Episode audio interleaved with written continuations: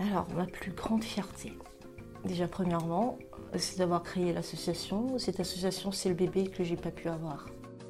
Bonjour à tous et à toutes, bienvenue dans MedCheck, le podcast qui vous propose une conversation avec une leader de la santé une fois par mois et brise les tabous autour de la santé et de la sexualité des femmes. Aujourd'hui, nous recevons Angèle Barga, fondatrice de l'association Fibrome Info France. L'association forme les femmes qui euh, ont un fibrome utérin et accompagne les patients dans leur parcours thérapeutique.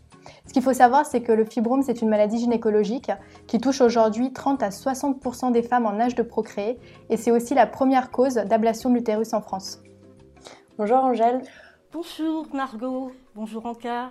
Merci d'être sur euh, notre petit plateau improvisé aujourd'hui. Merci à vous de m'avoir invitée. Je suis heureuse d'être parmi vous. Ben nous, on est très heureuse que tu sois là. Alors, euh, dans cet épisode, dans une première partie, on va parler de toi, euh, de ton parcours, de l'association que tu as créée. Et dans une seconde partie, une fois n'est pas coutume, nous allons parler euh, d'un sujet de pathologie. Donc, on va se concentrer avec Anka sur le fibrome utérin. Et ensuite, on abordera la vie, la vie intime chez les patients atteints de cette maladie, les impacts sur la sexualité. Angèle, je vais lancer l'interview. Tu es connue aujourd'hui comme la fondatrice de Fibrome Info France, mais avant tout, tu es une femme. Et c'est euh, sur ça qu'on a envie de démarrer cette interview, sur ton parcours avant 2011 et avant donc la création de l'association. Est-ce que tu peux nous en dire plus? Alors avant 2011, euh, j'étais consultante euh, en ressources humaines et droit du travail. et à partir du moment où hein, été confrontée au fibro, ma, vie a basculé ma vie a basculé parce que tout simplement, il fallait que je m'occupe de ma santé. Il fallait que je comprenne ce qui m'arrivait. Euh, donc j'ai pris le temps de consulter, bien évidemment. Euh, il se trouve que j'ai eu énormément de difficultés à trouver des praticiens qui pouvaient répondre à mes questions et de fait, je me suis retrouvée en errance médicale pendant près de 18 mois parce que euh, j'étais en quête d'informations euh, sur les traitements, euh, sur mon devenir après la pathologie, sur la possibilité pour moi d'avoir ou pas des enfants. Et donc finalement, j'ai été opérée et c'est à la suite de, cette, de ce parcours, on va dire, du combattant, parce que ça a été véritablement la croix et la bannière pour moi, euh, de trouver enfin le médecin qui allait donc prendre, me prendre en charge. Et la création de l'association est effectuée en janvier 2011. Euh, pour euh, justement apporter aux femmes ce qui m'a tant manqué, ce qui m'a tant fait défaut où j'ai été euh, personnellement confrontée au fibrome. Et justement, pourquoi selon toi il y a ce manque d'organisation, de, structure qui pourrait aider justement les femmes comme toi, les patients atteints du fibrome utérin, au moins à avoir des informations sur cette pathologie, à être accompagnées? Alors pourquoi? C'est une question que je me suis euh, posée à plusieurs reprises. Euh, il y a un déficit euh, d'information et de sensibilisation des femmes au fibrome. Alors, ce déficit, à quoi est-il dû? Euh, euh, Il y a plusieurs hypothèses. Euh, le fait, par exemple, que le fibrome ne soit pas une maladie mortelle peut expliquer le fait que finalement, cette pathologie gynécologique a été un peu négligée jusqu'à maintenant. et aussi le fait qu'il y ait un tabou qui entoure les pathologies gynécologiques, ça pourrait être une autre hypothèse. Donc voilà deux hypothèses qui pourraient expliquer euh, pourquoi le fibrome souffre hein, d'un déficit euh, de sensibilisation et de reconnaissance comme étant effectivement une maladie euh, gynécologique à part entière. Donc face, face à ce constat, c'est là que tu as eu l'idée de, créer l'association? Oui. Est-ce que tu peux nous expliquer un petit peu comment s'est passé ce processus de création? Alors le processus de création, euh, on va dire que l'association, la création de l'association s'est imposée à moi comme étant, on va dire, une nécessité absolue.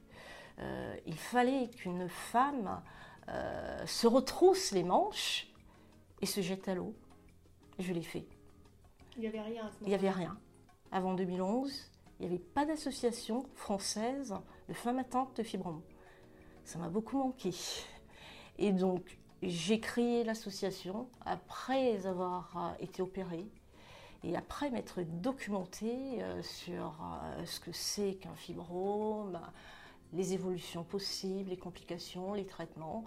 Et face, on va dire, au flot d'informations que j'ai pu avoir, je me suis dit qu'il fallait que les femmes soient informées, il fallait qu'il y ait un lieu ressource permettant aux femmes euh, déjà d'être accompagné, d'être écouté, d'être euh, euh, soutenu et aussi d'avoir une information cadrée, encadrée et scientifiquement validée. Et c'est ce que j'ai fait donc en créant l'association et en mettant en contribution des médecins euh, qui euh, ont participé à la création du site internet de l'association. Chacun avait, euh, on va dire, un thème pour lequel il fallait informer les femmes, les traitements, etc., etc. Donc voilà, on va dire en quelques mots comment s'est passée la création de l'association, avec beaucoup, beaucoup de détermination de ma part. Bah oui, bah, et d'ailleurs, félicitations parce qu'aujourd'hui, elle a presque 10 ans, du coup. Oui. Et, euh, et, on, on, peut voir que vous faites beaucoup de choses. Vous faites, vous des tables rondes. Euh, quel genre d'autres événements aussi vous mettez en place afin d'informer les femmes euh, Tu dis que vous êtes en contact avec des médecins aussi. Oui, oui, oui. L'association a plusieurs, euh, euh, types d'actions en direction des femmes, euh, en direction du grand public, en direction des professionnels de santé. On met en place des actions d'information et de sensibilisation. On a lancé une campagne de sensibilisation en 2013 à la Cité des Sciences. L'association avait tout juste deux ans. Ça a été le premier événement d'envergure de l'association en 2013, avec un spot vidéo de sensibilisation. Et après cette campagne, euh, l'association a affiné euh, ses, outils euh, d'accompagnement, ses outils d'aide. Et donc, en dehors des campagnes, on organise des ateliers, des ateliers thématiques, par exemple un atelier de partage d'expérience. Ça, c'est quelque chose dont sont très demandeuses les femmes. Euh, et ce qu'il faut savoir aussi, c'est que l'expérience patient est au cœur des préoccupations des femmes. Le fait de pouvoir être entendu dans sa douleur, le, pouvoir, le fait de pouvoir être reconnu comme... Euh, euh, en fait, on a besoin que cette douleur intime puisse être prise en compte. Et c'est en cela que l'expérience patient est vraiment importante chez les femmes. Euh, par expérience patient, entendez euh, le vécu des femmes, les retours d'expérience. Par exemple, une femme qui saigne à qui euh, un médecin dit non, finalement, c'est rien. Ou une femme qui a des douleurs pelviennes chroniques et à qui on dit bon, supporter. Donc, ce type de, de phrase ou d'attitude est vraiment insupportable, il faut le dire, pour les femmes. Et surtout, c'est en total décalage avec euh, euh, la réalité de ce que vivent les femmes dans leur chair. Une femme qui souffre de fibrome euh, peut se retrouver avec ce qu'on appelle des minorragies ou des métroragies sur plusieurs semaines. Hein. En fait, les minorragies et les métroragies sont des saignements en continu qui se confondent aux règles. Et du coup, il n'y a plus de distinction entre les règles et les saignements intempestifs, parce que c'est un cycle sans fin. Et donc une femme qui euh, souffre de ménorragie ou de métroragie liée à ses fibromes est euh, dans un état d'épuisement physique et nerveux considérable, parce que tout ce sang qu'elle perd occasionne une anémie, occasionne une carence en fer, qui fait en sorte qu'elle soit épuisée physiquement. Et moralement, elle est également, euh, parce que La fatigue physique va entraîner une fatigue nerveuse, et puis le fait de surveiller en permanence euh, les tâches, euh, euh, la fréquence des passages aux toilettes, le fait de devoir repérer tout de suite les toilettes qu'on arrive chez les gens ou qu'on arrive, quel que soit l'endroit, au cinéma, au théâtre, au restaurant, il faut tout de suite commencer par les toilettes. C'est infernal. C'est aussi un espace de soutien finalement, d'écoute et de soutien et d'entraide aussi. C'est tout ça en fait. Euh, l'association c'est une sorte de gynécée et j'aime bien euh, ce terme grec, un gynécée, c'est un lieu où les femmes euh, vont parler en toute liberté. Donc nous, quand on reçoit les femmes à l'association, elles parlent sans tabou parce qu'elles n'ont pas toujours euh, la possibilité euh, d'être entendues, euh, de s'exprimer. Et donc l'association est là, elles peuvent parler.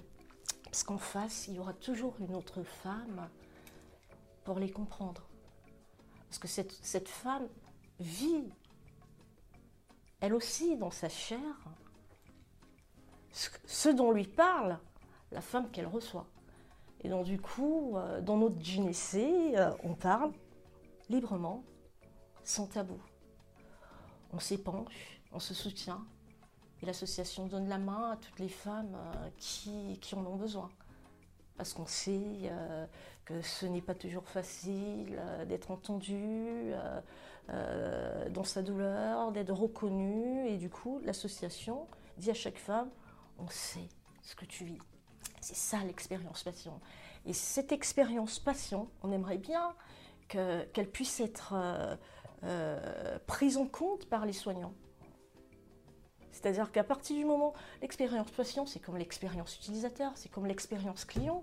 À partir du moment où un médecin ou un hôpital prend conscience de l'importance de l'expérience patient, eh ben, il met en place en interne euh, des outils d'amélioration, euh, de transformation, d'évolution, permettant justement de répondre aux attentes des patientes. Est-ce que cette, euh, euh, aide, elle porte aussi sur les aidants euh, sur, sur, le conjoint, sur la famille? Alors ça, c'est, on va dire pour l'instant, un volet que l'association n'a pas encore véritablement développé, parce qu'effectivement, les conjoints, ils ont aussi besoin de soutien. Parce qu'ils sont en permanence confrontés à ces saignements, à ces douleurs, à ces difficultés d'avoir un enfant. Ils soutiennent leur leur compagne, et ils n'ont pas de lieu, ils n'ont pas d'endroit où euh, aller aussi exprimer euh, leur euh, ressenti. Et donc, on y pense de plus en plus, à tel point que quand on organise nos tables rondes et qu'on voit un conjoint arriver, eh ben, on l'applaudit, on l'encourage. Parce qu'on se dit, oui, il aime sa femme, il vient s'informer, c'est une belle preuve d'amour. Et à chaque fois que les hommes euh, viennent à nos événements, nous sommes vraiment contents. On leur fait vraiment, on leur fait euh, savoir et comprendre parce que euh, le fibrome impacte aussi la vie de couple. Ouais. alors 2021 va marquer les 10 ans de son association. Félicitations. Et même si on sait qu'il reste beaucoup de travail à faire, comme tu l'as dit, de sensibilisation, quelle est votre plus grande fierté aujourd'hui? Alors, ma plus grande fierté, déjà premièrement, c'est d'avoir créé l'association. Cette association, c'est le bébé que j'ai pas pu avoir. Au moment où j'ai créé l'association, euh, je ne savais pas que j'aurais pas d'enfant. J'ai fait des fausses couches euh, et euh, aujourd'hui, eh ben, l'association est ma plus belle fierté. c'est c'est un bonheur euh, quotidien pour moi de venir en aide à toutes ces femmes euh, qui, euh, qui, ont besoin de l'association. C'est vraiment ma plus belle fierté.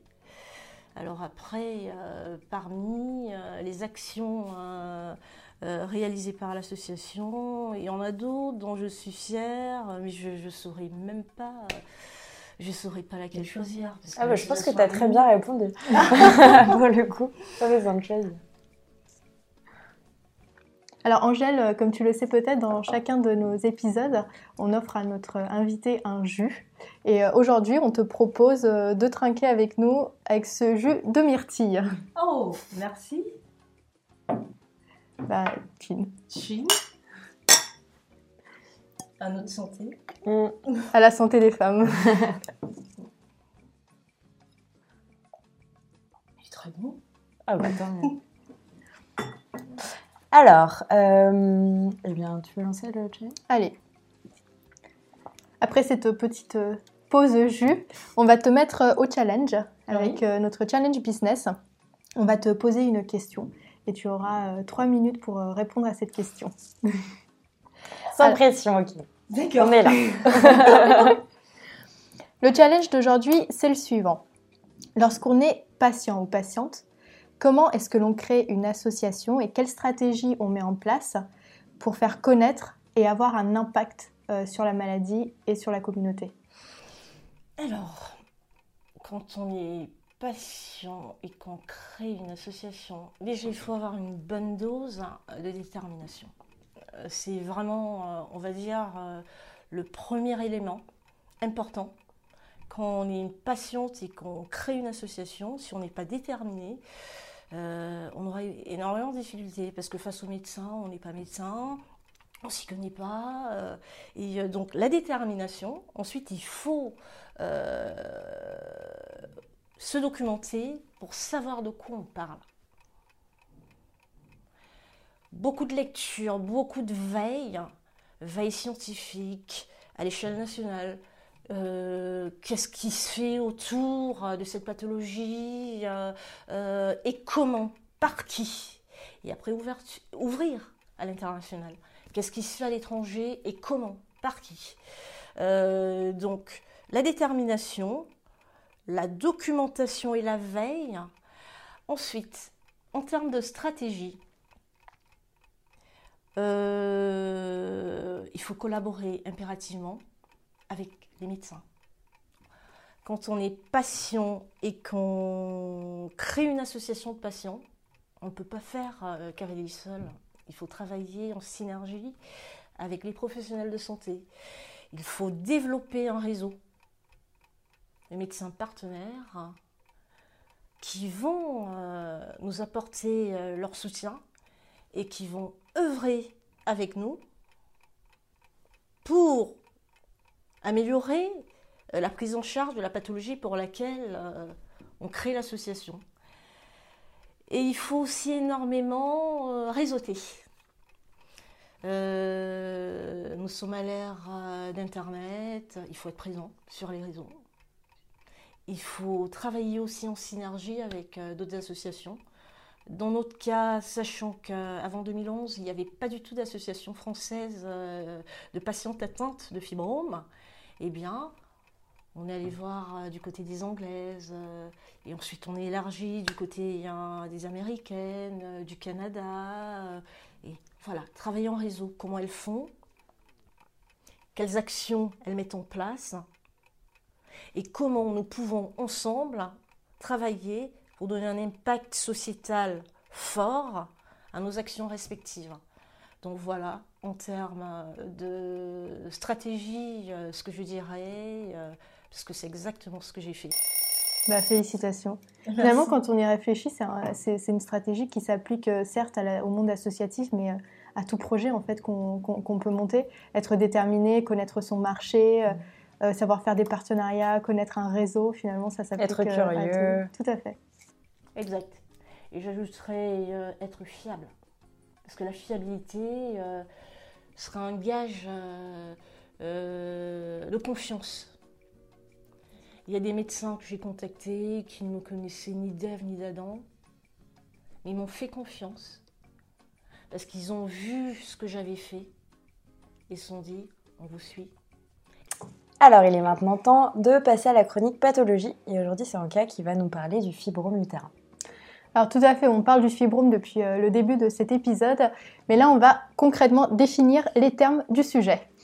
Alors le fibrome utérin, c'est euh, la tumeur non cancéreuse la plus fréquente chez les femmes en âge de procréer. Elle se forme à partir des cellules musculaires de l'utérus et peut atteindre des, tailles qui sont très variables. Le nombre également peut varier d'une femme à l'autre, bien que ce puisse être possible d'avoir un seul fibrome, la plupart du temps on en a plusieurs. Le fibrome utérin est ce qu'on appelle hormonodépendant, c'est-à-dire que son développement est influencé par les sécrétions hormonales.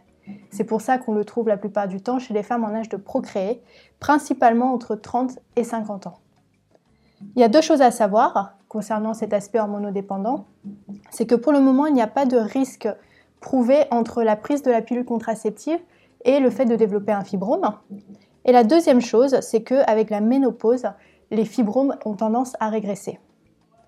Alors, quels sont les symptômes du fibrome utérin C'est très variable en fonction de la localisation, de la taille et du nombre de fibromes, mais on peut quand même citer, on en a parlé dans cet épisode, des règles abondantes et des saignements entre les règles, des pressions aussi sur les organes autour, notamment sur la vessie, des difficultés donc urinaires, mais aussi des douleurs pendant les rapports sexuels, et ça on va reparler. Finalement, euh, lorsque le diagnostic de fibrome est posé, on peut avoir recours à plusieurs euh, types de prise en charge, soit un simple suivi, soit euh, un traitement symptomatique parce qu'il n'y a pas de traitement curatif, ou alors la chirurgie. Et donc justement, le fibrome, c'est une des principales raisons d'ablation de l'utérus en France. Alors je me tourne vers toi, Angèle, parce que tu es experte de ce sujet bien plus que moi. Est-ce que tu peux nous expliquer aujourd'hui quels sont les principaux facteurs de risque et si ces facteurs de risque sont différents en fonction des populations? Alors les facteurs de risque, il y en a plusieurs. Il y a le facteur hormonal, je commencerai par celui-là, c'est le fait qu'il y a un déséquilibre entre le taux d'œstrogène et le taux de progestérone. Ces deux hormones sont des hormones euh, produites par les femmes en première partie de cycle et en deuxième partie de cycle. Et donc le fait qu'il y ait un déséquilibre entre euh, ces deux hormones peut constituer un facteur. D'ailleurs aujourd'hui euh, c'est bien reconnu euh, et admis par tous que le déséquilibre hormonal peut favoriser la survenue ou le développement d'un fibrome. Ensuite, comme autre facteur, il y a la question euh, de l'hérédité. Euh, une, femme dont la mère, la grand-mère ou la tante a souffert de fibrome est susceptible de développer un fibrome, a plus de chances qu'une autre développer un fibrome. Mais ça ne veut pas dire obligatoirement que le fait d'avoir euh, dans sa famille un terrain va déboucher à, au fibrome mais c'est un facteur. Euh, comme autre facteur, il y a le facteur ethnique. Euh, les femmes euh, noires sont plus sujettes au fibrome que toutes les autres femmes confondues. Alors pour l'instant, on ne sait pas pour quelle raison le facteur ethnique serait particulièrement marqué chez les femmes noires, mais le fait est que, euh, oui, c'est un facteur euh, euh, à risque. L'ethnie, comme autre facteur, il y a la précocité des règles. Alors, le fait d'avoir ces premières règles à 9 ans est un facteur à risque. et d'ailleurs, à l'association, euh, la plupart des femmes ayant eu euh, des parcours euh, très difficiles, très chaotiques, ont en commun le fait d'avoir eu leur première règle très tôt. Et donc ces femmes-là, les règles précoces et les règles douloureuses euh, de manière empirique. Hein. Nous, à l'association, c'est quelque chose qu'on observe euh, de plus en plus. Quand une femme arrive, on lui pose la question de savoir à quel, âge, elle a eu ses premières règles. Est-ce qu'elle a eu des règles douloureuses euh, à l'adolescence? Et souvent, la réponse est oui. Et bien souvent, ces femmes-là se retrouvent très tôt confrontées au fibrome. Donc, pour nous, aujourd'hui, clairement, les règles précoces et les règles douloureuses sont des éléments à prendre en compte le plus tôt possible. Hein. Et il la précocité euh, de l'apparition des fibromes, on la vérifie aussi chez les femmes ayant eu leur première règle à 9 ou 10 ans. Et ces femmes-là, elles développent leur premier fibrome à 20 ans, 21, 22 ou 23 ans. Et ça c'est quelque chose qui n'a pas été étudié pour l'instant hein, euh, par euh, les chercheurs. D'ailleurs, ce qu'il faut savoir, c'est qu'il y a très peu de données. Il y a très peu de données sur les fibromes. Il y a très peu de données sur la prévalence. Les données françaises commencent à être anciennes. D'ailleurs, les données véritablement françaises, on n'en a pas. On a des données qui sont publiées dans plusieurs rapports officiels. Le, rapport de la NSM sur euh, la prise en charge des fibromes mentionne euh, des statistiques euh, de 30 à 60% donc 30% de femmes caucasiennes pour 60% de femmes afro-caribéennes. Mais de manière approfondie, ces données-là, on ne sait par exemple pas quel est l'âge moyen des femmes qui développent un fibrome. on a tendance à dire que c'est autour de 30 ans, mais ce qu'on observe, nous, à l'association, c'est qu'il y a de plus en plus de femmes jeunes qui développent des fibromes. Et ça, c'est au niveau de la France métropolitaine. Mais du côté euh, de l'outre-mer, euh, il n'y a pas non plus de données. Mais pareil, de manière euh, empirique, l'association observe et recense des femmes très jeunes qui souffrent de fibromes et qui contactent l'association. Elles ont 21 ans, elles ont eu une première opération un an auparavant, elles ont eu une récidive deux ans après, et donc ces femmes-là, euh, c'est aussi, on va dire, des, éléments à prendre en compte au niveau de la prévalence, au niveau de l'âge, l'âge, et de pouvoir faire euh, clairement, euh, comment dire, une mesurer, parce que les mesures, hein, on les a pas mesurer l'impact du fibrome sur la vie des femmes, mesurer euh, le pourcentage de femmes ayant eu euh, un fibrome avant 25 ans, on n'a pas donné. On a des statistiques à l'association, mais qui restent empiriques. Sur la base de l'observation, sur la base euh, des, des, retours d'expérience, mais officiellement, nous n'avons on souffre d'un, on va dire, d'un déficit de données sur cette pathologie. on espère bien que ça va bientôt changer, parce qu'il faut qu'il y ait des données pour que, pour que tout le monde prenne la mesure de ce problème de santé publique. On va maintenant passer euh, à la chronique euh, sexualité. On va continuer sur le fibrome utérin. Margot, tu vas nous parler euh, des difficultés qu'ont les femmes qui, souffrent de cette maladie.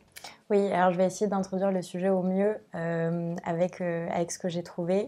Évidemment, je n'ai pas la prétention de, dire ce que ressentent ces femmes. Mais voilà, comme, comme Anka l'a dit, l'objectif de cette chronique, c'est de s'intéresser au fibrome du point de vue de la vie intime. C'est un sujet que vous avez à cœur de mettre en lumière avec l'association Fibrome Info France. Alors que certaines femmes atteintes du fibrome utérin euh, peuvent avoir une vie sexuelle euh, sans difficulté, d'autres au contraire euh, peuvent ressentir des douleurs très handicapantes pendant les rapports sexuels. Si on pense que certains fibromes appuient sur la vessie et que les saignements en dehors des règles sont une manifestation du fibrome, c'est d'autant plus d'éléments supplémentaires qui peuvent gêner ces patientes dans leur vie intime.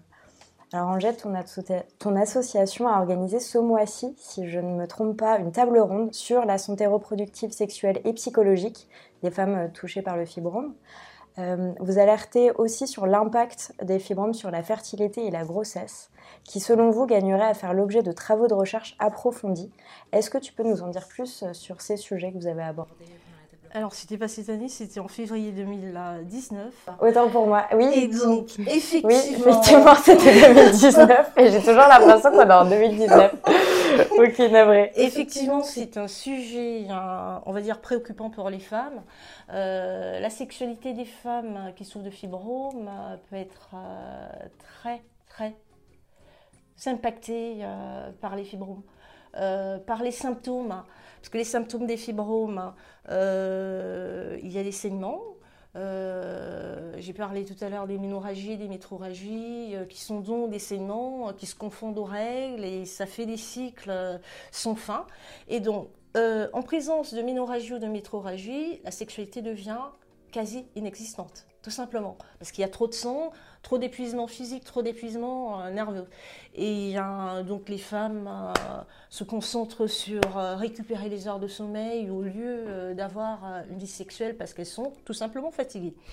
Alors, à côté des ménorragies et des métroragies, il y a également les douleurs pelviennes et les douleurs, ce qu'on appelle la dyspareunie. La dyspareunie, ni plus ni moins que les douleurs pendant l'acte sexuel.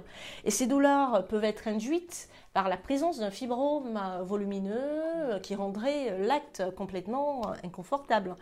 Et il y a la dyspareunie euh, plus les saignements. Eh bien, quand une même femme se retrouve avec ces deux symptômes-là, sa sexualité devient inexistante, tout simplement. Et donc pour nous, euh, on aimerait que la prise en charge du fibrome soit appréhendée de manière globale. Parce que les fibromes, c'est pas que les douleurs, c'est pas que les saignements. Ce sont les symptômes invalidants, que sont les saignements et les douleurs, mais c'est aussi la sexualité. Parce que la sexualité est impactée par ces mêmes euh, symptômes. Et a toujours dans cette euh, prise en charge globale, il y a la question euh, des grossesses et de la fertilité euh, pour laquelle les femmes sont demandeuses de réponses. Et pour l'instant, les réponses sont plutôt euh, contradictoires. Et donc, pour revenir à la sexualité, oui, c'est un problème préoccupant pour les femmes. L'intimité d'une femme qui souffre de fibrome est mise à mal par la symptomatologie des fibromes qui peut être très sévère.